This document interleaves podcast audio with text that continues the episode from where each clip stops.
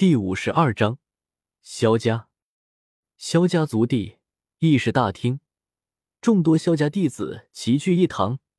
族长萧战坐在首位，两位长老坐在他的身边，眼中尽是忧虑。这里明眼人都可以看出，首位上的中年大汉此时很是虚弱，脸色也是苍白，不时咳嗽一声，并按住胸口。哎，族长。眼下加列家和奥帕家不知从哪知道了你受伤的消息，居然联合起来封锁我萧家和蚕食我们的方式。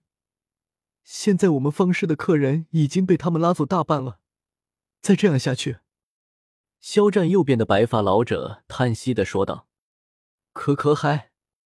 听到肖家大长老的话，肖战心中一急触动的伤势顿时难受的咳嗽了起来。一缕血丝从嘴角流出，底下众多萧家弟子也纷纷议论不安呢。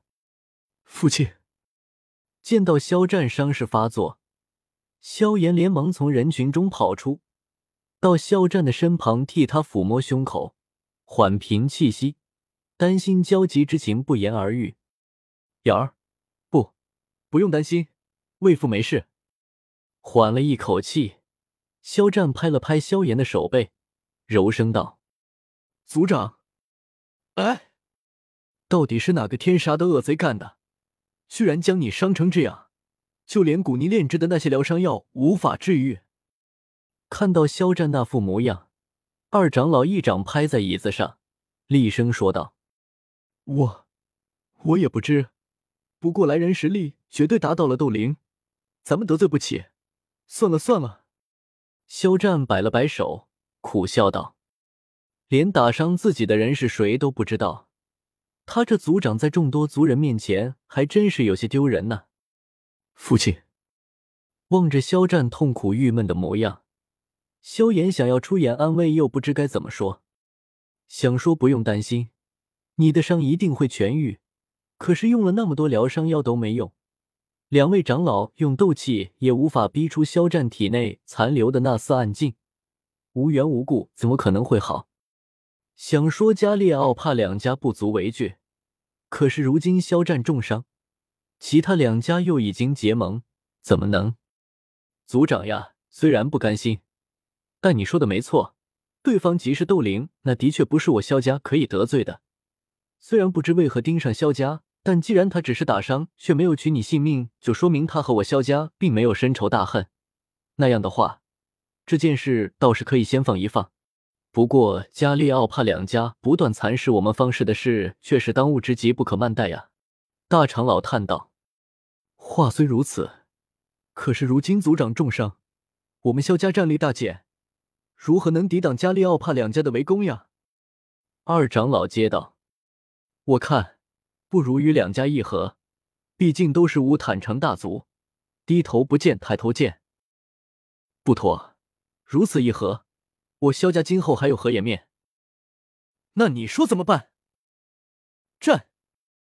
我们萧家虽然已经失去了大量方式，但实力仍强过两家中的任何一个，挨个击破。说的轻巧，一旦有事，岂不是要万劫不复？那两个老不死的不顾肖战那越来越黑的脸色和底下众多弟子惊恐的之色，竟然由争论逐渐变得争吵，直接吵了起来。够了，两位长老，我知道你们也是为了肖家，但你们能不能安静点，不要吵？没看到父亲的伤势越来越严重了吗？看到肖战那被两人气得越加苍白的脸色，萧炎大急，直接开口道。这一下可是彻底引爆火药桶了！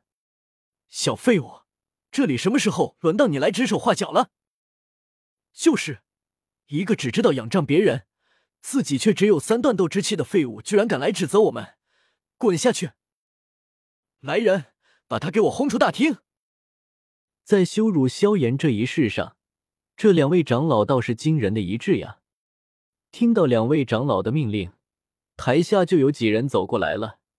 想要当着众人的面把萧炎丢出大厅，这样一来，萧炎可就算是丢人丢到家了。哦，这里就是他家。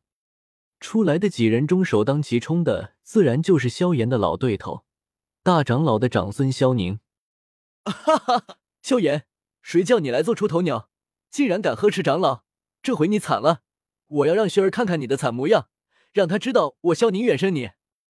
萧宁心里一阵狂喜，走上来直接抓向萧炎。够了！